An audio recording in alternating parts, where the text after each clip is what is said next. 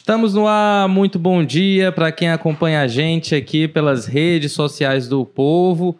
Bom dia, boa tarde, boa noite para quem ainda vai ouvir ou está ouvindo a gente pelas plataformas de áudio disponíveis aí para você que curte podcast. Eu sou Ítalo Coriolano e estamos no ar com mais um episódio do seu Jogo Político, episódio 190, rumo aí já aos 200 episódios.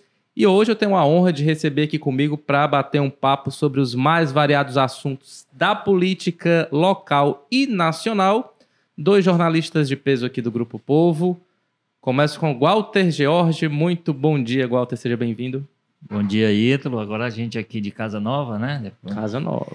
Finalmente parece que estamos ultrapassando de fato aquela período da, do home office, da, dos, das conversas de casa. Vamos ver se a gente melhora o conteúdo sendo agora olhando um para o outro e vendo olhos nos olhos Isso. quem é que está quem é que tá com verdades e quem é que está com outras coisas. Olhos nos olhos e também com a participação aqui do público, já que a gente está ao é, vivo. Então, quem quiser aí já mandar o seu recado, dar o seu pitaco, tirar a sua dúvida, manda aqui pelo YouTube, pelo Facebook ou pelo Twitter, que eu vou ler aqui, compartilhar ao vivo, não só com o Walter George, mas também com Plínio Bortolotti, jornalista aqui do Povo, já está aqui do meu lado. No seu caderninho, muitas anotações, ou seja, se preparem aí que Plínio está com a gente. Bom dia, Plínio. Não, não, não são muitas anotações, não. A minha, minha memória falha muito, então eu anoto algumas ah, coisas entendi. aqui. Mas, enfim, bom dia, boa tarde, boa noite a todos. E começando aí com a citação buarquiana, olhos nos olhos, Walter Jorge, esse poeta de Iguatu. Muitas referências, né, culturais Aliás, e políticas. Tenho, como nós conversávamos aqui antes, eu tenho, eu tenho referências para isso, né? Para além do Chico Buarque, eu tenho boas de Boas inspirações. Walter, você já é cidadão, é, de, o cidadão não, fortalezense? Não, Ainda não? Tá na hora, eu acho. Tem tanta gente recebendo aí, né? Eu, eu não quero me gabar, não, não, não é tanta gente, mas eu sou cidadão cearense, título Olha concedido aí, pela eu, Assembleia Legislativa. Eu escapei outro dia de ser, de, de, de, como conterrâneo, o presidente da República, né? Chegou a ser aprovado lá na Câmara de Iguatu, mas Foi se arrependeram. Então, já... aproveita e cita aí os grandes nomes da música ah, popular, popular e, e Humberto Teixeira que é o né? grande é o, é, é, o, é o grande responsável pela é o grande parceiro de Luiz Gonzaga, né? Evaldo Gouveia, que é um ser externo, e o maestraço Eleazar de Carvalho. Pois é. Eu acho que e, e, esses três e mais alguém que vai entrar daqui a pouco, mas eu vou esperar primeiro morrer, passar um tempo, as pessoas reconhecerem meu, meu talento e minha importância para a cidade. Chego lá em Iguatu, que também é a terra da minha família. Todo mundo fala de Walter George. A terra da minha família, para não dizer que é iguatuense. É porque eu queria muito ter nascido lá, mas infelizmente teve um, um processo migratório lá do sertão aqui para a capital e eu nasci aqui em Fortaleza, mas queria muito agora, ser agora iguatuense. O, o Plínio, que é de Fernandópolis, em São Paulo, a grande referência que tem lá é o juiz menor, que é duro para cumprir a lei no Estatuto da, da, da, Criança e do Adolescente. É só onde eu ouvi falar de Fernandópolis, além do Plínio. É verdade. Bem, a gente falou então aí de grandes figuras do mundo artístico, da cultura, e agora a gente vai falar de figuras importantes também, mais do mundo político. E a deixa para esse assunto é uma possível decisão, Walter Jorge, do PDT de antecipar a escolha do nome que vai disputar o Palácio da Abolição. Para quem acompanha a política, sabe que a tradição dos Ferreira Gomes é deixar essa decisão lá para o prazo final, já no fim, já no início das das convenções. Mas a, a disputa está tão acirrada e há tantos riscos aí de fissuras dentro do PDT que é, já se discute aí, há uma pressão para que esse nome seja antecipado. Quem são os dois nomes hoje que despontam aí como favoritos? A atual governadora, Isolda Sela, e o ex-prefeito de Fortaleza, Roberto Cláudio. Isolda Sela, que já conta aí com apoio do PT, do MDB, Roberto Cláudio, que está andando aí pelo interior do estado e aparentemente tem a simpatia e a preferência do ex-ministro e presidenciável Ciro Gomes. Então a gente está colocando para início aqui de conversa esse assunto aqui no nosso podcast Jogo Político. O PDT acerta ao antecipar essa definição? Bom, primeiro a, a, o discurso oficial tem negado essa intenção, né? As vozes que falam mais mais peso dentro do partido dizem que a programação se mantém a mesma, que a ideia é deixar lá para frente para decidir lá em agosto, coisa que vale. Eu acho que isso a essa altura é impraticável, é impossível. É impossível por razões internas, porque deixaram que criasse um, um clima na aliança muito ruim, né? Por exemplo, essa posição do PT, porque na, a posição do PT, é, em algum momento, era aquele grupo da Luiziane Lins, o Zé Ayrton, que era um grupo que queria uma candidatura própria, era o pessoal que não aceita até hoje, como a casa da Luiziane. O Roberto Cláudio, que foi quem a sucedeu e tem e sucedeu. Primeiro foi um candidato de oposição à gestão dela, depois assumiu, evidentemente, com críticas à gestão. Então ela nunca absorveu bem essa situação para tê-lo como aliado. Então havia uma resistência inicial que era dela e do, do, e do deputado parecia concentrada e localizada. A última voz que falou muito forte sobre isso foi a do deputado José Guimarães, que aí não tem a ver com esse pensamento da Luiziane, é um, um, um dos, um do, dos representantes do PT com força, que inclusive é favorável ao diálogo, que conversa, que é próximo ao governador Camilo Santana, por exemplo, que tem todo o interesse do mundo que a aliança se mantenha. Então, o Guimarães chegou e, por exemplo, disse que uma opção que não seja pela da Isolda terá muitas dificuldades de ser aceita pelo PT. Isso é um recado muito forte. Lembrando-se o seguinte, que o Guimarães, quando ele chega falando, o que eu imagino, o Guimarães ele está nas reuniões mais, digamos assim, mais é, fechadas do Lula. Ele é do grupo muito próximo ao, ao, ao ex-presidente Lula, que é o pré-candidato do PT à presidência, tem muita influência no eleitor cearense, e ele não daria aquela declaração, que a declaração a essa altura que a gente pode chamar de dura, sem uma prévia é, consulta a esse grupo do núcleo nacional para saber o, o, efeito que isso poderia ter nas conversas nacionais. Então, o fato de Guimarães ter vindo a pouco feito essa declaração mostra que o problema é maior do que o que inicialmente parecia. Tem as articulações que ela faz, mas MDB, essa coisa toda. E tem o Roberto Cláudio, que é o candidato, sem dúvida nenhuma, o candidato de preferência do, do. Você falou aí do Ciro, mas eu diria que também se o Cid tivesse que fazer uma escolha pessoal, fosse um... vamos lembrar que o Cid escolheu lá atrás o Roberto Cláudio para ser presidente da Assembleia, escolheu lá atrás o Roberto Cláudio para ser é, prefeito de Fortaleza, o candidato a prefeito e viraria prefeito. Então, ele tem todo essa, esse crescimento dele, tem uma, uma, uma participação direta. Então, uhum. eu acho que da mesma forma que a Isolda, mas eu acho que, como eles dizem, tem uma fila estabelecida. E nessa fila foi colocada desde algum tempo o Roberto Cláudio que foi, né, é, que foi liberado para ficar trabalhando. O Roberto Cláudio, a gente sabe que ele é um nome forte para a Fortaleza, mas que no interior teria grande dificuldade. Evidentemente, a máquina do governo atuaria aí para atenuar essa situação, essas coisas todas, como no caso do Camilo foi o contrário, né? Tem dificuldade em Fortaleza, mas era forte no, no interior. Então, eu acho que a situação criada é, faz com que o PDT comece, mesmo que ele não, não, se admita publicamente através de suas vozes mais credenciadas, eu acho que essa, essa necessidade, hoje, hoje é uma necessidade do PDT antecipar, porque aí são os fatores internos, como eu disse, da aliança, que está muito confuso, deixaram se estabelecer uma briga muito forte entre essas duas correntes, não entre os dois candidatos, não há, não há animosidade entre entre a Isolda e o Roberto Cláudio. Visível, né? Não, não, eu acho que não há, não Nem há mesmo. Eu né? acho que não há. Mas o que eles representam está virando uma briga. Que se o PDT não. Aí pode ser que, inclusive, avance para uma inimizade entre os dois, um problema entre os dois. Mas não esse problema entre os dois diretamente não há. Mas do que eles representam de grupo, eu acho que tem um problema que o PT, PDT tem que estancar e só pode fazê-lo definindo agora, logo agora, quem é candidato na, no aspecto interno. E aí tem no aspecto externo o fato de ter uma candidatura forte.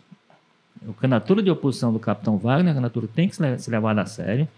É uma candidatura competitiva, pelas pesquisas que você tem hoje, que valem relativamente, mas é quem lidera, inclusive. Então, esses dois pontos, quer dizer, as pressões, os problemas internos, a pressão externa de uma candidatura competitiva, eu acho que vai fazer com que o PDT, em algum momento, chega à conclusão de que ele precisa antecipar suas decisões com relação à candidatura. Agora, Goto, você falou agora aí que os Ferreira Gomes criaram essa espécie de fila, né, para disputar aí o, o, governo do estado. Quem estava é uma ordem, uma ordem, uma né? ordem. Tinha o Roberto Cláudio nessa fila. O que eles não contavam realmente é com empenho que a gente está observando agora da vice-governadora Isolda Sela, e não só dela, do próprio ex-governador Camilo Santana, é, de tentar dar mais visibilidade a ela, está participando de vários eventos no interior. E é uma chuva de elogios para Isolda, ou seja, tem também o, o, fator Camilo Santana dentro dessas discussões que eu não sei se os Ferreira Gomes é, é, conseguiriam antecipar essa atuação tão forte do Camilo nessa, nessa disputa estadual. Então, Plínio, é, é, qual será o peso de Camilo Santana na sua avaliação dentro dessa decisão, levando em conta que ele é fruto dos Ferreira Gomes, né, conseguiu ser eleito claramente porque teve um apoio muito incisivo dos Ferreira Gomes, mas agora começa a ganhar uma identidade, uma força própria. Né? Até se falava há algum tempo em camilismo, ah, o camilismo surge no Ceará, e agora tem uma oportunidade muito clara desse camilismo se, se consolidar, se ele conseguir é, que Isolda seja a, a, candidata. Como é que você vê essa situação? Mas só lembrando que o Camilo Santana é do PT, né? não do PDT. Sim, do PT. Né? Então, são, acho que são coisas assim que caminham juntas, mas são diferentes. Quanto à fila, Ítalo, eu fico imaginando o seguinte: não sei bem se é um, uma questão de fila. Porque se for fila, o Mauro Filho, ele já foi tá na fila faz tempo, né? fila aí há bastante tempo, entendeu? Esperando. Porque eu ele, acho é que ele nunca foi colocado na fila, não sabe? Bom, pode, pode ter acontecido isso também. Então, o que eu fico imaginando, já que tem uma candidata né, do PDT, que é aceita pelo PT, até pelos setores mais resistentes, como o Walter citou aí, que foi Luiziane é, e, o, e o José Ayrton, né, acabaram aceitando isso por que a insistência dos Ferreira Gomes no nome do, é, no nome do Roberto Cláudio, ex-prefeito de Fortaleza. É por, por causa de afinidade pessoal? É, é porque eles têm uma fila e a Isolda não estaria nessa fila? É porque eles têm mais afinidade política? É porque eles confiam mais no Roberto Cláudio? Eu acho que essas questões elas não, não, não estão esclarecidas, né? porque essa insistência. Pode até ser por uma questão de talvez da, da interna do chamado grupo Ferreira Gomes, né, que eles queiram. É, a Isolda é menos identificada com os Ferreira Gomes que o Roberto Cláudio, ou é mais identificada? Então eu acho que é tudo isso que pesa um pouco, é, que talvez os Ferreira Gomes te, estejam pensando na continuidade da sua influência política e supostamente, pelo que está se observando, eles entendem que o Roberto Cláudio é a pessoa mais é, preparada para liderar essa nova fase do, do, do, do é, desse grupo político dos Ferreira Gomes. Porque se os dois são. Do, porque a dificuldade de eleição, como o Walter disse, tem para os dois, né? Nem, nem a Isolda e nem o Roberto Cláudio é um nome que, posto assim, que é bom, esse é o nome, tem entrada no interior, tem entrada na capital, tem entrada em cidades grandes, cidades pequenas. Nenhum dos dois pode ser colocado assim. Então eu fico imaginando qual é, é por que é que os Ferreira Gomes insistem tanto no nome do, do Roberto Cláudio? E eu acho que tem a ver com a possibilidade da continuidade dessa hegemonia. E o Camilo, e aí entraria o fator Camilo, né, que é do PT, tem uma proximidade muito grande com a Isolda, talvez o temor dele seja que o PT saia mais fortalecido nessa, nessa enfim, nessa, nessa discussão que eles estão fazendo. É, é como eu consigo ver para perceber, para entender porque essa insistência em um nome que tem a resistência de todo o PT. Não é só daquele setor mais, chamemos mais radicalizado para a candidatura própria. Como o Walter disse, o Guimarães, que é o porta-voz desse setor mais, digamos, mais dialógico, deu uma declaração muito dura para os padrões do Guimarães né, dizendo que pode ter candidatura própria. Então, eu acho que é isso aí que a gente tem que pensar um pouco. É, eu, eu, eu, acho que, que, sobre essa questão do Camilo, o ponto é esse, não sabe, Plínio, Vitor? Eu acho que o, o, o, uma vitória da, da Isolda hoje, necessariamente, vai obrigar o Cid e o grupo Serra Gomes a dividir os frutos dessa vitória com o Camilo. Coisa que não aconteceria ou aconteceria menos com relação ao Roberto Cláudio, que já é uma pessoa com uma identidade própria mais bem estabelecida, mas que seria muito mais visto como uma pessoa realmente bancada pelo do que o Camilo, por exemplo, tem dito, que é uma novidade, né, que ele é quem foi responsável pela indicação da, da Isolda como vice dele. Todo mundo achava que tinha sido uma imposição lá do Cid. Vamos lembrar que ela começou sua vida pública lá junto com o Cid, em Sobral. Como, é, é, então todo mundo não, é a indicação do Cid. O Camilo diz hoje, não. A Isolda foi minha companheira dele. Eu não sei se ele tinha também moral naquele momento para impor ninguém, não. Mas ele disse que foi a indicação dele e ele tenta bancar hoje uma, uma Isoldo, a Isoldo como uma pessoa absolutamente E a Isoldo dele. hoje é uma figura política bem maior do que era quando estava em Sobral. né? Sem dúvida Sim, né? nenhuma, sem dúvida nenhuma. E, assim, e cresceu, queira ou não, na aba do, do, do, do Camilo, na condição de vice-governadora dele. Discreta, sem criar problemas, sem gerar uma crise para o governo, num perfil de, de vice que todo governador, ou todo prefeito, ou todo presidente gostaria de ter, por exemplo. Se a Dilma tivesse alguém com esse perfil, talvez tivesse pelo menos concluído o segundo mandato dela. Mas, enfim, então eu acho que o, a, a, o que pesa nesse momento é isso. É isso que o Ítalo disse, assim, do Camilo caminhar para nessa eleição de 2022, sair, ele já, ele já entra na campanha maior do que, do que ele parecia. Uma vitória, como se, como se desenha forte dele em candidatura ao Senado, muito bem votado, e elegendo uma pessoa que ele bancou, como tem bancado a Isolda, isso pode estremecer um pouco essa, esse peso da liderança que, o, que os Ferreira Gomes, principalmente o Cid com relação à política do Ceará, evidentemente a gente fala mais do Cid do que do, do, que do Ciro, né? E isso pode prejudicar, inclusive, essa questão da fila que a gente está falando, que eu vou me lembrar que uma vez, eu já falei algumas vezes em podcast aqui, numa entrevista que eu fiz com o Ciro há muito tempo, e eu até perguntava sobre o caso do Ivo, né? Que é que seria o terceiro filho da dona Mazé, a gente estava falando da dona Mazé, a mãe dele, se ela teria o terceiro filho governador, que já tinha tido dois, o Ciro e o Cid. Se o Ivo teria o terceiro. Disse, não, aí ele então falou, não, tem uma fila. E o Roberto Cláudio está na frente. Então, eles estabeleceram essa história, essa ideia de fila. Mas eles têm que combinar com os russos. Né? Combinar com os russos. é verdade. Parece que os russos não estão, por exemplo, a essa altura, não estão. Não, não, não sei. Porque uma das coisas que pesa nesse momento para isso, ao que consta, essa insistência, como o Plínio falou no, no Roberto Cláudio, é porque quando você faz as pesquisas internas, ainda é o nome que aparece mais competitivo, agora também em função é o mais conhecido, né? de ser mais conhecido. Inclusive, esse é o tema também da nossa enquete aqui pelo YouTube. Estamos perguntando: vou, o PDT do Ceará acerta ao antecipar a definição de candidatura? Vamos aqui ao placar momentâneo. Por enquanto, a maioria diz que sim, acerta, 86%, enquanto 14% afirmam que não. Agora, Gota, a gente Plínio tocou nesse ponto aí da, da identificação com os Ferreira Gomes, né? Não dá para dizer também que a Isolda não é super, hiper interligada com os Ferreira Gomes pela trajetória dela de secretária da Educação do CID, é, é, depois foi escolhida vice, mas também com a influência dele. Ou seja, ela está muito interligada com os Ferreira Gomes. Então, é realmente não dá para compreender por que, que ela não seria esse nome natural. E muita gente do PDT até diz: a mulher está lá vice-governadora, tem, dire... tem naturalmente, digamos assim, o direito de, de postular a reeleição.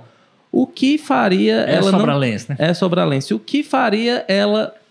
E ela quer, todo mundo diz, e ela quer muito ser candidata. Então, o...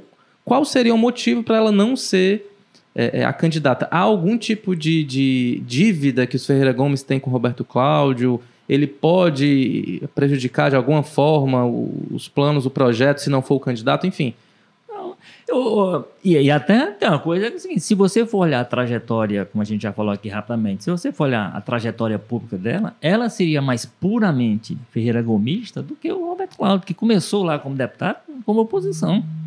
Depois é que ele foi chamado e foi, foi transformado em, em, em vice-líder do governo e depois virou até o candidato a presidente da Assembleia preferido, porque, evidentemente, o Cid soube naquele momento identificar as qualidades dele, inegáveis, né, como político, como pessoa preparada e tal.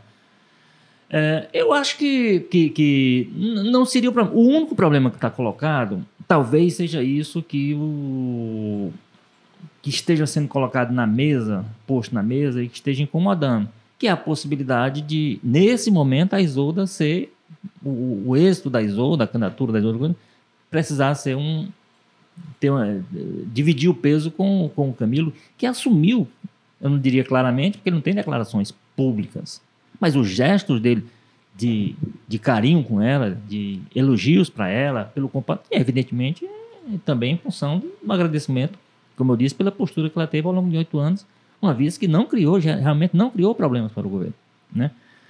E aí, então tudo isso faz parte. Agora, é, você não vai encontrar também o Camilo sendo contra. Eu acho que não, mesmo que isso caminhe a, a possibilidade do, do Roberto Cláudio, se ele vier a ser candidato, eu não sei se se, se encontrará no Camilo a resistência para que para que essa candidatura flua.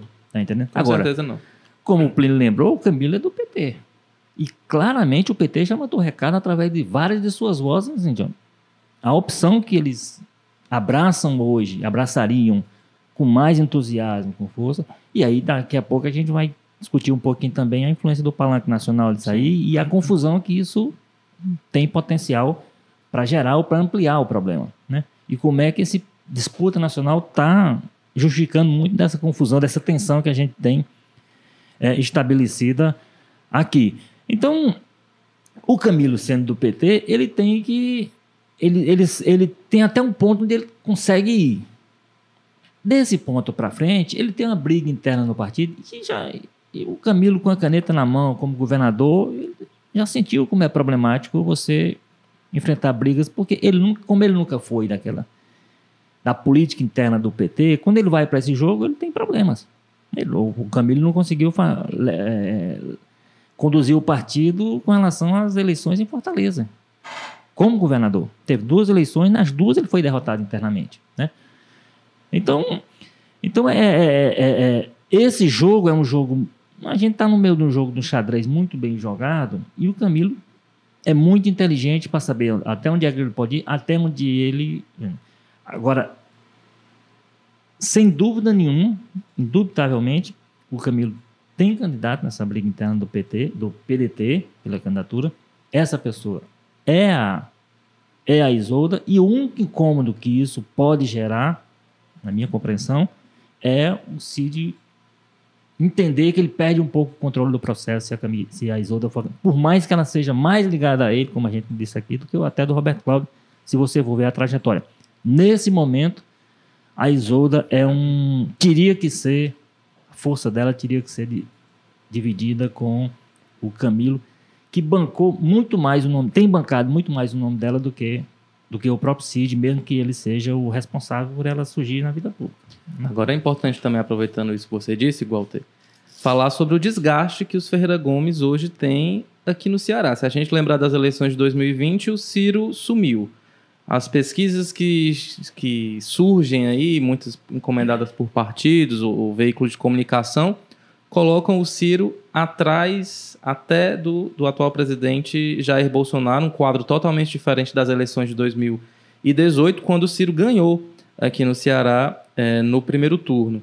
Então, até que ponto o PDT está disposto a dizer amém para tudo que o Ciro quer e deseja e, e, colocar um candidato que seja muito identificado com ele, espelhado, enfim. Aí a gente já entra nessa influência, né, Plínio, do, do palanque nacional aqui no Ceará. Isso também precisa ser levado em conta. Bom, é, uma, uma das indica, dos indicadores que talvez o, o, é, o PDT queira forçar que não haja essa, essa essa unidade PT-PDT aqui no Ceará, e se não for a Isolda, muito possivelmente não haverá, é, são os ataques frequentes que o, Gomes, que o Ciro Gomes, depois a gente vai falar disso, está fazendo ao PT de modo muito violento, né, que passa da medida até se o PT fosse um inimigo do, do, do, do PDT. Né? E, né? Agora, tem algumas coisas, Ítalo, que é o seguinte: é, que o Walter já disse, dessa vez o Camilo não vai poder fazer aquela, aquela, aquele modo dele agir, que vai conciliando as coisas de um lado e do outro, até chegar lá na frente e haver uma conciliação, como é, é, é da, da, é da identidade política, do modo dele fazer política. Agora ele vai ter que a, a, a, escolher um lado, como já escolheu, e vai ter que bancar essa escolha. E, digamos assim, ele tem cacife para fazer isso, né? o, o, o Camilo Santana.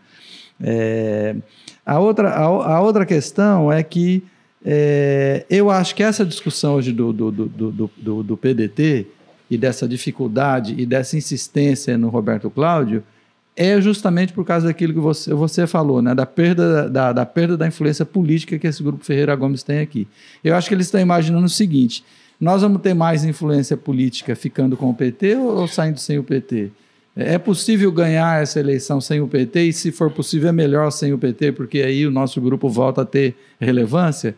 Eu acho que tudo isso está em, em, em, em, jogo, tudo isso deve estar tá passando pela, pelo debate político entre eles, entre, entre o PDT. E só uma, uma outra questão, Guardo, voltando àquela questão da fila, que eu acho que é mais folclore do que, do que para valer, é, se fosse pela fila, o PDT devia escolher a Isolda. Porque são quatro anos, a Isolda não vai poder, vai poder, não vai poder se candidatar a, a fila anda mais rápido, né? A fila vai andar mais rápido. Se for o Roberto Cláudio e ele for eleito, possivelmente, como é normal, ele vai reivindicar seu candidato à reeleição. Então a fila vai demorar um pouquinho mais para andar. Agora, nessa questão. Aí do... o filho da dona, como é o nome da mãe? Dona Mazé. Dona Mazé. Dona Mazé vai ter que esperar mais um pouco lá. É Ele tem idade para esperar também, né? tem, tem. É, é jovem, para a política é bem jovem. Agora, Gualta, essa questão do, do que, que é mais importante para o PDT atualmente, né? Levando, tomando o Ceará aqui como exemplo. Vai chegar uma hora que o PDT vai ter que definir o que, que é mais importante para a gente. A candidatura do Ciro ou manter a hegemonia em alguns estados, ou criar em outros, no caso, manter a hegemonia aqui no estado do Ceará. Porque a preço de agora são, são coisas inconciliáveis. Você colocar o Ciro como prioridade e querer que aqui no Ceará tudo ocorra tranquilamente, exatamente por conta desse embate com o PT nacional, é, levando em conta que aqui no Ceará o PT é o principal aliado do PDT. É, e há pressão também, inclusive, em outros, em outros estados. Como é que se resolve essa questão? O, o, o Ciro cresceu demais dentro do PDT e não tem mais quem segure? É, ou você ainda acredita num, numa mobilização dos deputados, dos candidatos a governador, para tentar segurar o Ciro e, quem sabe, até é, fazê-lo desistir dessa, dessa candidatura à presidência, que Faz quanto tempo que o Ciro está em pré-campanha? Sei lá, desde 2018 ele já está. O primeiro ato dele de, de, de, de, campanha foi ele não foi ir para Paris. Foi para Paris. Aí já foi um movimento. Que ele disse que não foi para Paris, né? Foi para é, Lisboa. Lisboa. Mas enfim, não sei qual seria a diferença. Saiu do Brasil. É... Então, uma candidatura que realmente não decola patina ali no 6, 5, 7%. O PDT vai ter realmente é, disposição de carregar essa candidatura até agora que não, não, que não empolgou o país até as últimas até as últimas circunstâncias? Eu acho o seguinte, eu acho que manter a candidatura, eu particularmente defendo que deve fazê-lo. Aliás, eu já tenho reafirmado essa minha, minha tese. Para mim, um partido como o PDT deve ter candidato. Se é o Ciro, se quem é que é, não, não sei, mas um partido como o PDT ele tem aproveitar esse momento para apresentar, para apresentar a sua, sua plataforma, o que é que ele pensa das coisas, o que é que, quais as soluções que ele apresenta. Aí deixa para o segundo turno ver com quem é que tem que conversar. O problema é que essa candidatura, o Ciro em 2022, está sendo muito esquisito. Né? Os discursos dele, como, como assim, porque diz, ah, mas o Ciro tem direito de criticar o PT. É lógico que tem, de criticar o Lula, é evidente que tem. A gente está discutindo outra coisa, ele está atacando e está atacando no nível mais pesado. Né? É bandido, é eu não subo com bandido, é um chefe de quadrilha, é não sei o quê. Então, esse tipo de coisa, com relação. É, é, cria um problema, cria um problema, inclusive, para essas alianças estaduais. Esse, esse, debate no Ceará, não tenho dúvida nenhuma, está muito, tá muito contaminado por esse comportamento do Ciro. Isso é que está alimentando. Quando a gente fala, por exemplo, do Guimarães chegar a dar essa declaração, é porque, é porque o Lula não quer dar, porque o Lula quer se manter como ele está distante, tentando não responder, e as respostas vão vindo através de algumas ações, começa do Ceará. Né? É evidentemente que o Ciro é inteligente, político o suficiente, para entender que aquela fala do Guimarães é uma fala que é um recado. Né? Não, é um, não é o Guimarães contrário, por exemplo, a Louisiana tem, é movida por razões pessoais, inclusive, na, na postura dela em relação à recusa ao Roberto Cláudio. O Guimarães não, o Guimarães é frio. O Guimarães é, é exatamente um, um, dos canais de diálogo que há no PT. E de repente ele chega com aquela declaração, é porque aquela declaração ela é pensada. Então, o Ciro está criando um problema, e aí a gente está falando do caso do Ceará, porque a terra dele, como você disse, assim, é onde ele venceu a eleição em 2018. E ele caminha para ter um resultado muito ruim esse ano. Evidentemente, a gente está aqui projetando pesquisa. Né? Nós não estamos com resultado. O resultado que a gente tem em 2018 foi o Ciro ganhando. Foi sempre tendo uma performance boa no Ceará. Ele, nesse momento, ele corre o risco de, ser, de, de ter uma performance muito ruim e aí comprometendo, aí sim, começa a comprometer de vez a carreira política dele. E aí é isso que ele tem, talvez tenha que começar a, a refletir. Da mesma forma que há esse problema que ele cria no Ceará, há problemas que ele está criando. Outro dia, o candidato a governador do PDT do, do Rio de Janeiro, que é um ex-petista, deu lá uma declaração chateado com a forma como o Ciro tem se, se, se portado em relação ao PT. O candidato do Maranhão, o Everton Rocha, também, sempre que pode, faz questão de manifestar sua simpatia sua, com Lula.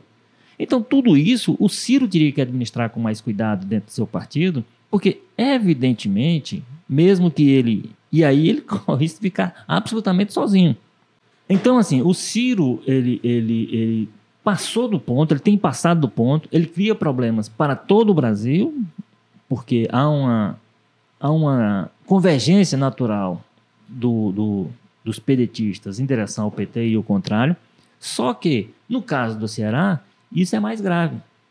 Né? No caso do Ceará, por ser a terra dele, por ser quando ele, quando ele fala alguma coisa do ponto de vista nacional, ele afeta uma aliança, e aí, como eu disse, ele dificulta a ação mesmo de quem está tentando aparar as coisas, como é o caso do Camilo, que tem esse perfil que o Plínio disse aí, da pessoa que vai, tenta conciliar, tenta conciliar. A situação, por conta do, do que o Ciro está criando com sua postura nacional, está ficando como inconciliável no Ceará entre esses dois partidos. Aí você junta com isso o problema que tem dentro do próprio PDT para escolher seu candidato, aí a gente tem o, a tempestade perfeita e o caminho que o capitão Wagner pediu a Deus para poder fazer essa trajetória dele em 2022, trajetória eleitoral. Por enquanto ele está bem tranquilinho. Agora, é, Plínio, aproveitando então... É de camarote, né? De camarote, que o Walter está falando aí mais do, do Ciro das últimas declarações, realmente ele tem é, é, radicalizado, digamos assim, nas falas. Outra mais recente foi dizer que se o Lula se elege, no outro dia o Brasil entra em guerra, em guerra né? criando um clima de certo terrorismo. Já estão chamando ele até de Regina Duarte de calças, né? Porque ela, quem não lembra, né, do, do Tenho Medo, né? Da, é até injusto com ela isso aí, porque quando ela fez essa declaração, o Lula não tinha sido presidente, né? Então havia mais dúvida do que há hoje. É verdade. Já, já se conhece aí como é que o Lula age e governa. É, e eu fico em dúvida se o Ciro realmente acha que esse tipo de declaração vai fazer alguém mudar de ideia. Não, agora já tem esse risco, vou votar no Ciro, porque eu acho que ele acaba ajudando muito mais o presidente Jair Bolsonaro a, a, se eleger, porque vai criar todo esse movimento. Não, aí vai ter guerra, então quem é que tem mais chance de derrotar o Bolsonaro ou o Lula? É o Bolsonaro e todo mundo vota logo no, é, no Bolsonaro, né? Essa, a, chamar a terceira via, o pessoal da centro-direita que ainda está em, em, em, dúvida, né? Então, é, é, Ciro, ao que me parece, mais uma vez, erra né, no alvo e na forma de agir. Não, como a gente estava conversando aqui informalmente antes de começar o, o, o, programa, e o Walter disse que o problema não é o, o, o Lula, né? é o Bolsonaro. Ou, ou, como disse o Walter, ou o Ciro acha que se ele ganhar a eleição não vai ter guerra. Que o Bolsonaro vai questionar a eleição só se, se, se o Lula ganhar. O Bolsonaro ele quer guerra com qualquer pessoa. Não interessa quem seja, porque é a forma dele se manter à tona. Né? E do ponto de vista da, da, da estratégia política, tática política, se essa é a tática do, do, do, do Ciro, ele está errando muito, porque ele repete aos, aos quatro ventos que quer concorrer com, com o Lula no segundo turno. Ele quer ir para o segundo turno com o Lula. Então, pela lógica, a lógica mais comezinha, a lógica né, mais simples é o seguinte: se eu quero concorrer com o Lula, em quem que eu vou bater? No Bolsonaro, para preservar o Lula, para ele ganhar voto. Então, não se sabe, na verdade, não, não dá para saber o que se passa na cabeça do Ciro Gomes, a não ser essa arrogância que ele tem de achar que ele é o salvador do país, só ele que sabe. Eu, eu fico vendo o Ciro Gomes falar, eu tenho a impressão, você lembra aquela história do papai sabe tudo? É, ele é o cara que sabe tudo, ele é o cara que já foi governador, já foi de fato, já foi prefeito, já foi ministro, já foi deputado. Ele lembra tudo isso a cada palavra que ele vai falar, como se fosse para dizer: não, eu tenho autoridade para falar sobre isso. O discurso dele é muito ruim, muito arrogante. Né, e passa de qualquer medida, né, independentemente de ser o Lula que está que tá, que tá sendo, tá sendo atacado. É uma linguagem que, que desmoraliza, que rebaixa a política. É a linguagem do Bolsonaro. Do ponto de vista do comportamento, não existe diferença nenhuma, a meu ver, entre o Ciro Gomes e o Bolsonaro. Os, os dois é o mesmo tipo de ameaça, o mesmo tipo de linguagem rebaixada, o mesmo tipo de xingamento. Né? Então, não, não, eu, eu não vejo diferença. Claro que tem diferença. Né? O, o, o Ciro Gomes nunca ameaçou a democracia, isso é uma grande vantagem. Ele tem trabalhos prestados, sem dúvida nenhuma, mas ele joga tudo isso na lata do lixo, como se fosse uma pessoa qualquer, uma pessoa que não tivesse responsabilidade com o país. Então, do ponto de vista do comportamento, ele parece muito com o Bolsonaro e eu acho muito complicado o político que, acha dessa, que age dessa maneira. Dá, dá para equiparar, Walter, Ciro e Bolsonaro nessa questão do temperamento, da estratégia política? Claro que tem diferenças aí, é, é, inclusive psicológicas e, enfim, de conhecimento, mas em relação à estratégia política, né, de chutar o balde, de dizer que está tudo errado, que nada presta, que só eu sirvo. Dá para fazer essa comparação? Não, não, estratégia política não. Eu vou na linha do Plínio. Comportamental, sim. Ele se comporta em muitas linhas. O Bolsonaro, ou o Ciro, outro dia, trocou tapa, trocou empurrão com uma pessoa que foi lá provocá-lo. Você não está. Aliás, vamos lembrar que em 2018 ele deu um ele disse não foi, né? Mas eu trocou também um problema com um jornalista no Rondônia, alguma coisa que ele era encomendado pelo Roraima, acho, encomendado pelo não, ele xinga jornalistas, xinga as então, pessoas, então, é, distrata as pessoas. É, a gente tem experiência aqui no é. povo com, com o Ciro Gomes. Vários repórteres que o entrevistavam, ele distratava, desmerecia, desprezava repórteres que não tem nada a ver com o problema que eventualmente ele tenha com o jornal. Então, acho que nesse né? ponto de vista, então, não tem razão, eles se, eles se equivalem. Agora, são figuras muito diferentes, aí como vou reforçar com isso. Por exemplo, em relação à, à democracia, ela, em nenhum momento ela pareceu ameaçada, mesmo quando o Ciro estava no, quando ele tinha esse comportamento, mas nunca era. O, o, o, o, Bolsonaro é outro plano, né? E aí, esse é o, é o problema que, de fato, você tem no discurso do, do, do, do, Ciro, de imaginar que o problema é o Lula. Ele tá, o problema está demonstrado que não é o Lula, está demonstrado pelo tempo, pelo tempo que ele passou no poder, pela forma como ele se comportou no poder e pela forma como ele se comportou depois. Né? Quando o Lula teve uma condenação que ele, desde o início, um processo que ele contestou desde o início, a acusação, ele foi condenado e foi para cadeia. Ficou lá 580 dias até ser lá e hoje Está tudo anulado. E você não vê, por conta disso, o, o, o, ele faz um discurso, por exemplo, não é contra a justiça, é contra o juiz, que ele acha que agiu errado, contra os procuradores, e não contra o Ministério Público. A crítica do Bolsonaro é uma crítica institucionalizada. Né? É, é, tirar a credibilidade da justiça, das pesquisas, da imprensa, de, de tudo que de tudo mais que aparecer. Temos aqui uma nova participação do celular de Walter George. Plínio, tem como tirar só para o Walter dar um, uma silenciadinha nele, que aí a gente. Então, é, então assim, eles se equivalem até um certo ponto. Desse, desse ponto para baixo, acho que são pessoas absolutamente. O Ciro tem o seu nível de compromisso, de compromisso com a democracia, que é muito diferente do Bolsonaro, e nesse ponto a gente precisa de. A gente precisa delimitar bem para poder não, não, passar. Eu acho que são comparáveis no sentido do comportamento, sem dúvida nenhuma. É só olhar o que um, um faz. Agora, fora isso, os, os, compromissos com a democracia, que o Bolsonaro não tem quase nenhum. Todo dia ele fala dessa história das quatro linhas, eu jogo dentro das quatro linhas, aquele negócio todo. E aí, nesse, nesse ponto, o, o Ciro não representa ameaça, não. Inclusive, não tem representado. Né? Inclusive, igual ainda falando sobre essa possível semelhança, eu li há pouco tempo que se instalou dentro do PDT, do partido, um grupo de, de extrema-direita, nacionalista, é, é, com, com, com ideias bem, bem perigosas. O PDT já disse que vai expulsar esse é, pessoal. Infiltrados, né? Infiltrados. infiltração, né? Mas, enfim, acaba ali, esse discurso nacionalista ao extremo acaba atraindo esses é, grupos é, mas, indesejados. Mas, mas, o nacionalismo, o nacionalismo é em si um problema, né? Por exemplo, ele, ele é de um partido hoje que tem um grande nacionalista que era o Brizola, e o Brizola não, era, não representava é, quando ele, quando ele se mediu, foi, foi para fazer cadeia exatamente na legalidade. Poder o, o Brizola falava em socialismo moreno.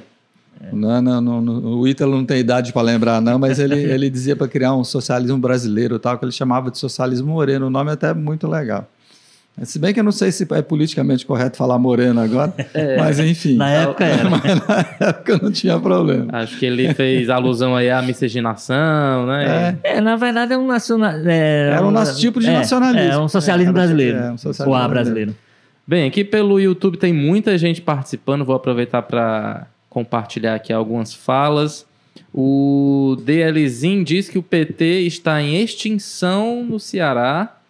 Maurício Alves afirmando aqui que apoia Capitão Wagner. Perfil Plante uma Árvore, dizendo que o Lula está ao vivo em outro lugar, mas fiquem aqui, depois vocês podem assistir o Lula. E o Maurício Alves também diz que o Ciro vai abraçar o Lula no segundo turno por uma boquinha. Edson Marques diz que o Ciro está certo, não dá para ser capacho do Lula. É, o Desim FF diz que é Ciro Gomes presidente 12.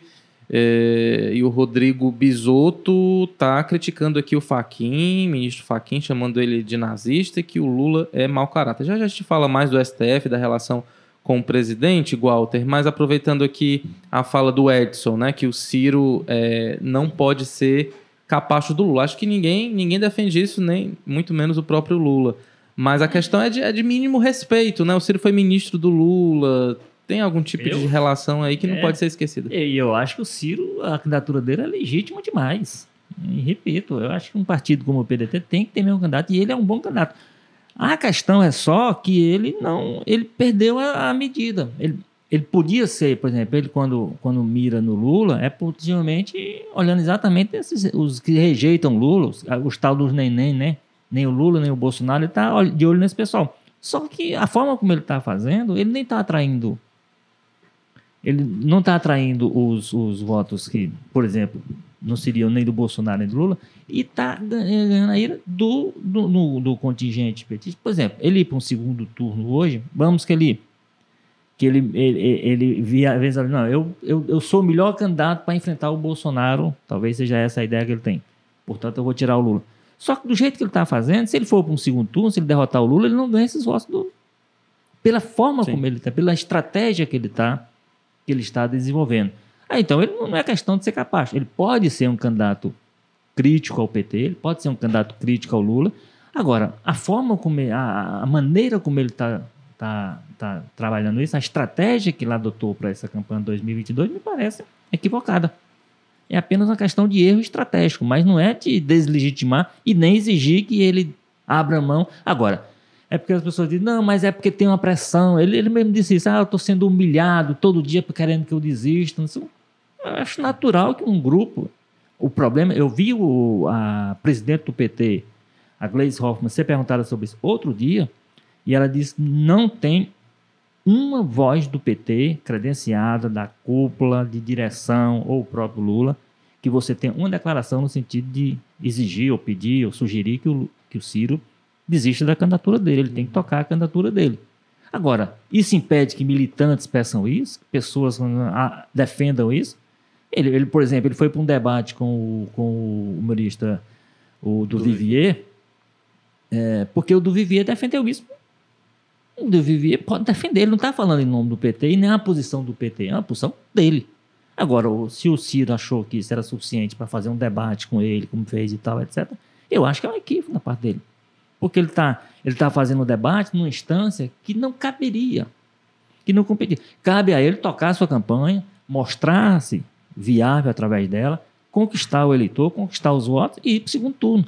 Que é aquela discussão que houve, que até hoje não aceita, em 2018, que ele se queixa que o PT era para ter, não, não era para ter lançado candidato, candidato, que sabia que o Ciro não, que o Lula não, não seria, lançaram o Haddad para perder, não sei o quê.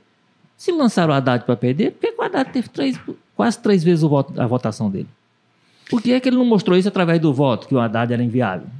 Inviável era ele, no caso. Agora, Walter, aproveitando então, só um instantinho, Plínio, para falar como esse comportamento do Ciro começa a, a, provocar aí uma reação negativa do eleitorado. A mais recente pesquisa Genial Quest mostra que Ciro Gomes tem a segunda maior rejeição, está atrás só do Bolsonaro. 60% de rejeição é, que não votaria em Bolsonaro. E Ciro Gomes já aparece com 52%. E não faz muito tempo, É isso que ele estava né? ele tava com rejeição pequena, ou seja, já cresceu para 52. Então a estratégia está errada. Não adiantou contratar marqueteiro, não está adiantando bater no Lula.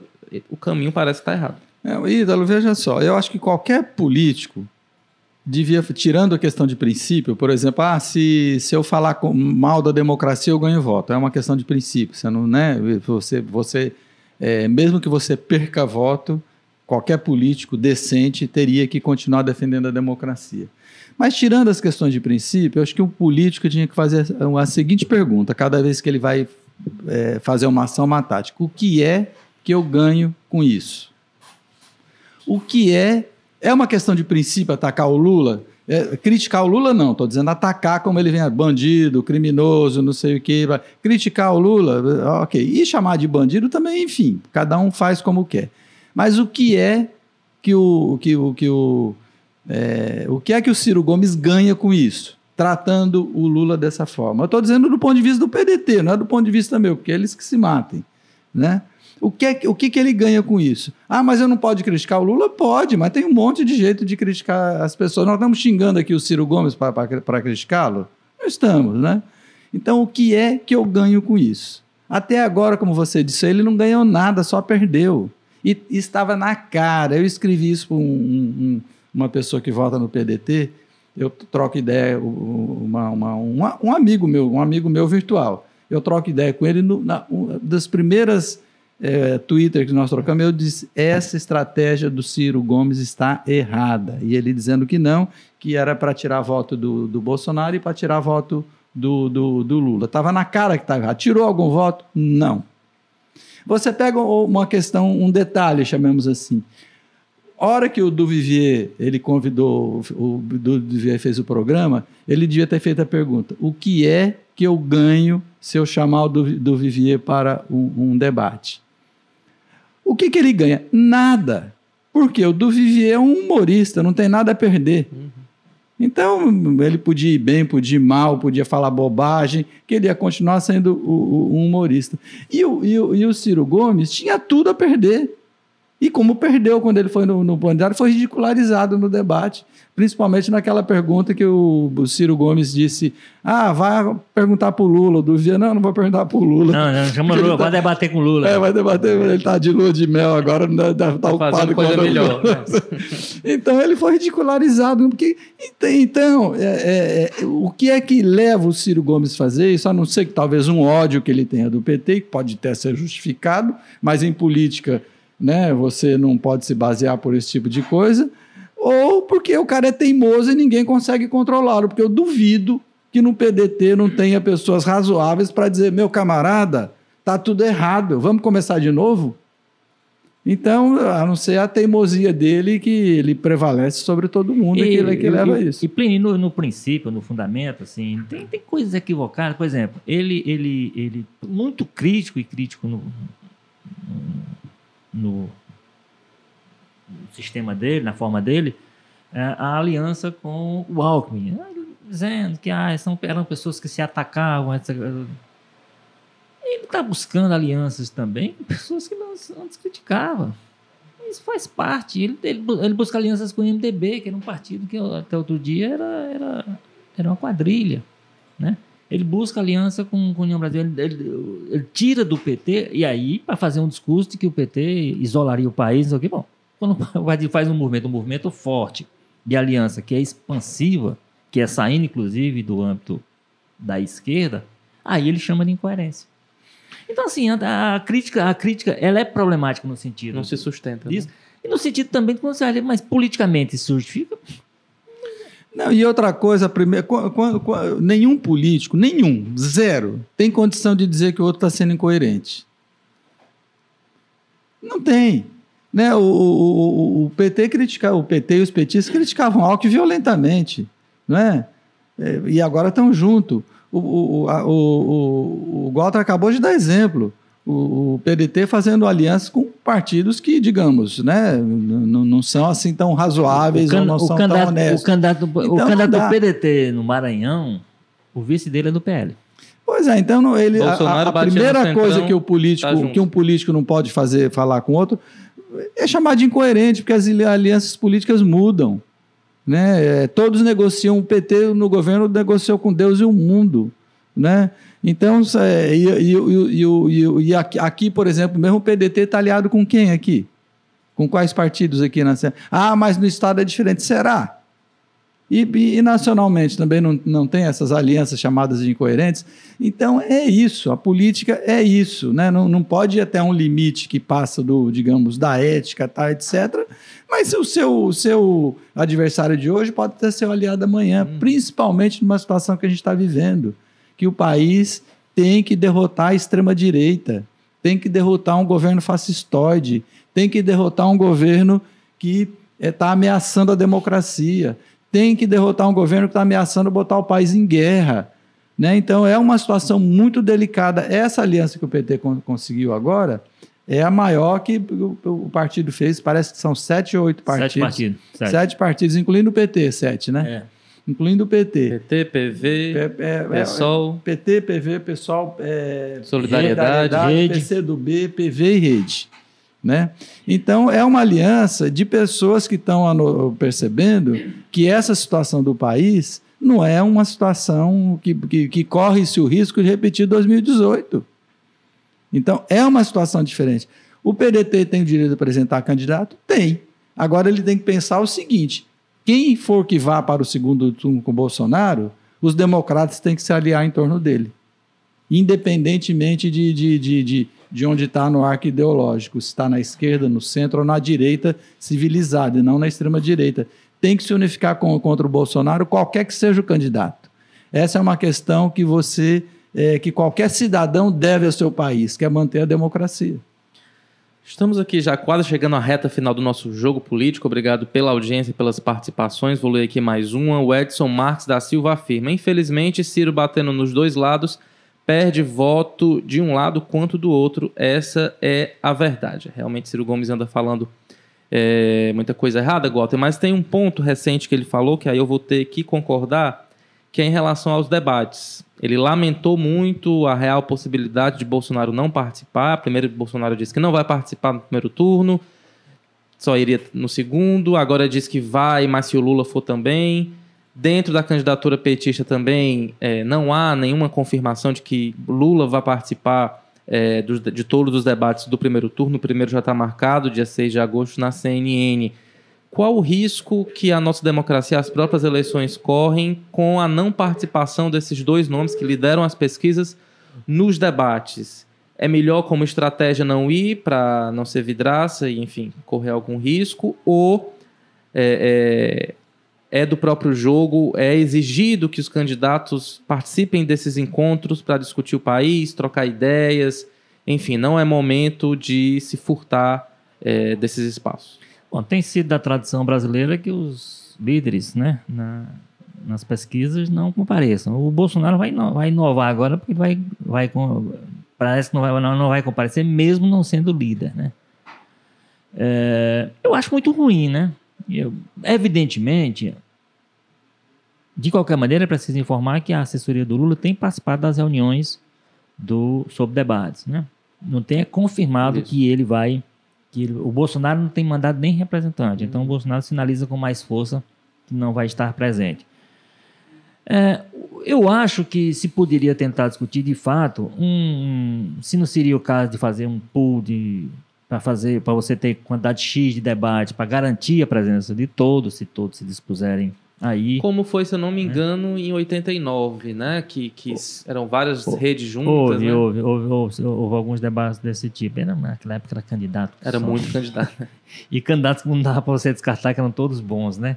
Ao contrário de agora, que a gente tem dois, três candidatos, o resto é para cumprir tabela.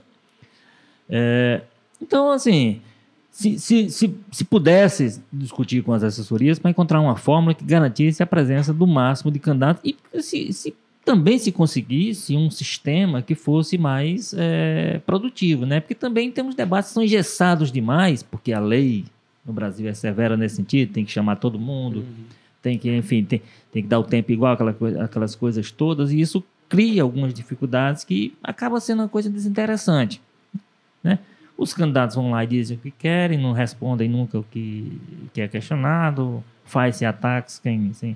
Então, assim, a gente encontrar uma fórmula que melhorasse a qualidade dos debates, agora a gente encontrar também uma fórmula que talvez enxugue, porque tem, já acho que eu vi aí 13 ou 14 debates programados, uma campanha nacional, isso pode ser muito problemático mesmo, né? Você ter esses, esses candidatos todos naquele dia, com suas agendas focadas naquele, né? Pode ser que, então, se houvesse esse tipo de discussão, agora, é ruim, de qualquer maneira, uma sinalização muito ruim que a gente tem a essa altura, de que os dois candidatos que pontuam melhor, os que aparecem à frente nas pesquisas, hoje sinalizem uma disposição, uma indisposição, pelo menos no primeiro turno, que no segundo não dá para fugir, né? Embora o Bolsonaro tenha fugido, mas não dá para fugir em geral. É, sinalizam com ausência. Isso vai ser muito ruim. A gente já vai ter uma campanha que já sendo assim, muito complicada, né? Assim, uma campanha possivelmente violenta, possivelmente marcada por ataques, possivelmente com muito fake news com a justiça que está sendo atacada dia sim e outro também, né? É uma tentativa de descredibilizar, desacreditar a, a justiça muito forte. Então, a gente tem um cenário complicado. Se além de tudo isso, ainda, não, ainda se negar ao, ao pobre do eleitor o direito de ver os candidatos fora da sua do ambiente controlado dos programas eleitorais, onde tudo é lindo e maravilhoso até para o Bolsonaro, é, é, será ruim, será, será, será uma perda na, na, nos instrumentos que a gente vai oferecer ao eleitor para ele fazer uma escolha que seja no meio um cenário tão confuso, um, pelo menos conhecendo minimamente os candidatos no, no, na sua essência, né? Candidato sob pressão, candidato colocado numa situação é, desfavorável. Mas eu acho que a gente caminha, infelizmente, para ter muita dificuldade de conciliar todos esses candidatos nos debates que estão programados. Bolsonaro que chegou a fazer uma exigência absurda, Plínio, de combinar as perguntas. É, não, você diz aí as perguntas, eu vou treinar em casa e respondo na hora. Isso é inadmissível. É. Agora. Eu, é, eu tenho a impressão que mesmo assim ainda sairia ruim. Seria ruim, né? Mas eu realmente ainda fico em dúvida se Bolsonaro teria alguma coisa a perder não participando. Porque tem um eleitorado fiel aí dele que eu acho que nem que ele, sei lá, matasse uma criança em praça pública eu deixar de votar nele. Mas é, é, então eu tendo a acreditar que é melhor para ele realmente não participar pela falta de preparo, porque realmente é, vai ser tanta crítica e tanta tanto, é, é, é tanta coisa ruim que vai ser colocada Não tem muito o que apresentar, né, como governo. Fora o balanço de ações do governo, ele até está tentando nessas propagandas do PL, né, falando aí do Auxílio Brasil e tudo mais. Mas, enfim, é, pensando estrategicamente, é isso que ele tem falado muito, talvez, para ele, pessoalmente, para o Brasil, é, horrível ele não participar. É importante que todos os candidatos estejam, mas para ele, pessoalmente, como estratégia, talvez seja melhor mesmo garantir ali aqueles 25% e não se desgastar mais. É, tem um, um, uma quantidade de eleitores, um percentual de eleitores que não importa o que o candidato faça, tanto o PT tem, o PDT tem menor percentual e o Bolsonaro tem também, vão manter o voto, independente do que faça. Agora, o debate sempre é interessante. Agora, eu concordo muito com o Gota que, que teria que as emissoras de rádio e televisão também entrar em acordo para ser um pool de emissoras. Não dá para você ter 20. Se, se, cada emissora fizer um debate, cada rádio fizer um debate, o, o, o candidato vai ter que só fazer debates. E então, a campanha está mais curta, né? A, a gente tem que lembrar curta, isso. Então, então, então eu acho que criar um pool de emissoras, apresentar um projeto de um número é, razoável de debates e aí, quem quiser participar, participa. No segundo turno, certamente vai ser difícil algum candidato escapar. Agora, não pode acontecer, se não me engano, aconteceu na eleição passada, o Walter tem memória que a minha vai lembrar. Se um candidato não quiser participar, por um motivo ou por outro, faça uma entrevista com um candidato que, que, que tenha disposição de participar. O que não uhum. pode é deixar de ter esse evento. É, agora, agora pelo é, menos aí, no segundo turno. Aí isso tem que estar regrado. Tem que estar acertado, assim, a justiça obriga que tenha é não, mas a, a, justiça obriga, mesmo quando o candidato declina? Não, quando, quando é isso que, é eu, isso que eu estou dizendo. Pois é, assim, mas a, a, a, entrevista era, se você fizer com um, você legalmente você é obrigado a, a fazer com o outro, ou pelo menos a convidá-lo, uhum. pelo menos a chamá-lo. Ah, então não, não, não, não haveria pela justiça não haveria possibilidade de você fazer uma entrevista porque o candidato faltou sem fazer com o outro. É, não, se, se tiver acertado com as assessorias, não, não abrir espaço para. O que você é obrigado é convidar todos. Não, deixa eu ver se eu entendi bem. Eu, eu não, não vi a legislação eleitoral. Hum. Mas vamos supor que nós. É, a, um pool de emissoras marca um debate. Aí um candidato A diz: Eu não vou. Aí o candidato B é entrevistado. Depois a emissora tem que voltar e fazer Não, não, não, não, não, não, candidato não, não. Ah, Não, ah, aí nesse ok, caso aí ok. pode. A Ok. única coisa que é preciso tá, é estar isso documentado. Claro, registrado. sem dúvida. Mas olha, se faltar o candidato, Então. aí você tem aquela história, eu, ou mantém a cadeira, sei É- o quê, aquelas coisas é todas, isso mas que eu isso digo. tem que estar, isso tem que estar É na isso que eu cor. digo. As emissoras, eu acho que o ano passado eles não, não tiveram coragem de fazer isso porque parece que tinha testado médico, né? Então, É, na, na, parece na que eleição não, anterior, é. é, é, não, é. mas as emissoras deviam estabelecer isso. Não, é só falta de. é, Assim, por exemplo, nós fizemos com, aqui no- com, com, com na eleição municipal. Essa última, com o Capitão Wagner. E o Sarto, o Sarto não compareceu, nós entrevistamos o entrevista. Capitão Wagner. Ok. O Walter já organizou muitos debates aqui no povo, né? É, com, Tem um é dor de conhecimento. cabeça que dá. Aí, Então é isso, gente. eu Já- imagino com as assessorias da Sanais, Pois né? Que é um Ih, pessoal mais muito difícil. mais preparado do que o. Bem, já passamos aqui de uma hora de podcast, ultrapassamos o nosso tempo. Queria agradecer demais a participação aqui de Walter Jorge Plínio Bortolotti. Até a próxima, Walter. Até a próxima. Eu prometo da próxima vez trazer o, o, o celular desligado. Celular silenciado. Plínio. Até um abraço para todos, Ítalo, Walter e as pessoas que aguentaram a gente até agora. Pelo menos aguentaram a mim, né? Vocês, a intervenção de vocês foi bem melhor que a minha. Que nada, a sua participação aumentou aqui a nossa audiência. Para quem eu já mando aqui é o meu agradecimento, um forte abraço. Para quem esteve com a gente no YouTube, no Facebook e também no Twitter. Vou O dar um Plínio, o. Plínio que é cheio de seguidores aí, rapaz. É cheio, de- Galã é cheio de amigos e inimigos aí. Resultado final da nossa enquete, nós perguntamos: o PDT do Ceará acerta ao antecipar a definição de candidatura? Maioria disse sim, 73%, enquanto 27% afirmaram que não, porque tem aquele risco também, né? Se você antecipa o nome, as críticas da oposição chegam antecipadamente também, né? Então tem por isso que os Ferreira Gomes têm essa ideia aí de deixar a escolha sempre para a reta final. Então é isso, eu sou Ítalo Coriolano, esse foi o episódio 190 do podcast Jogo Político. É, lembrando que tem também Jogo Político nas redes sociais, é o programa Jogo Político ao vivo, todas as terças-feiras às três, às três da tarde. É, ontem entrevistamos a ex-prefeita Maria Luísa Fontinelli, uma entrevista muito legal. Você já pode também pesquisar aí no YouTube, no Facebook ou no Twitter do Povo e conferir. E o episódio de hoje contou com as sempre, as sempre valorosas participações de, na coordenação de podcasts, tivemos Diego Viana, edição é de Nicole Vieira, produção de Marcelo Teixeira, técnica Bruno Silva, diretoria de jornalismo Ana Nadaf e Eric Guimarães. Com essa lista aqui de nomes importantes, eu me despeço. Um forte abraço e a gente se vê na semana que vem. Tchau, tchau.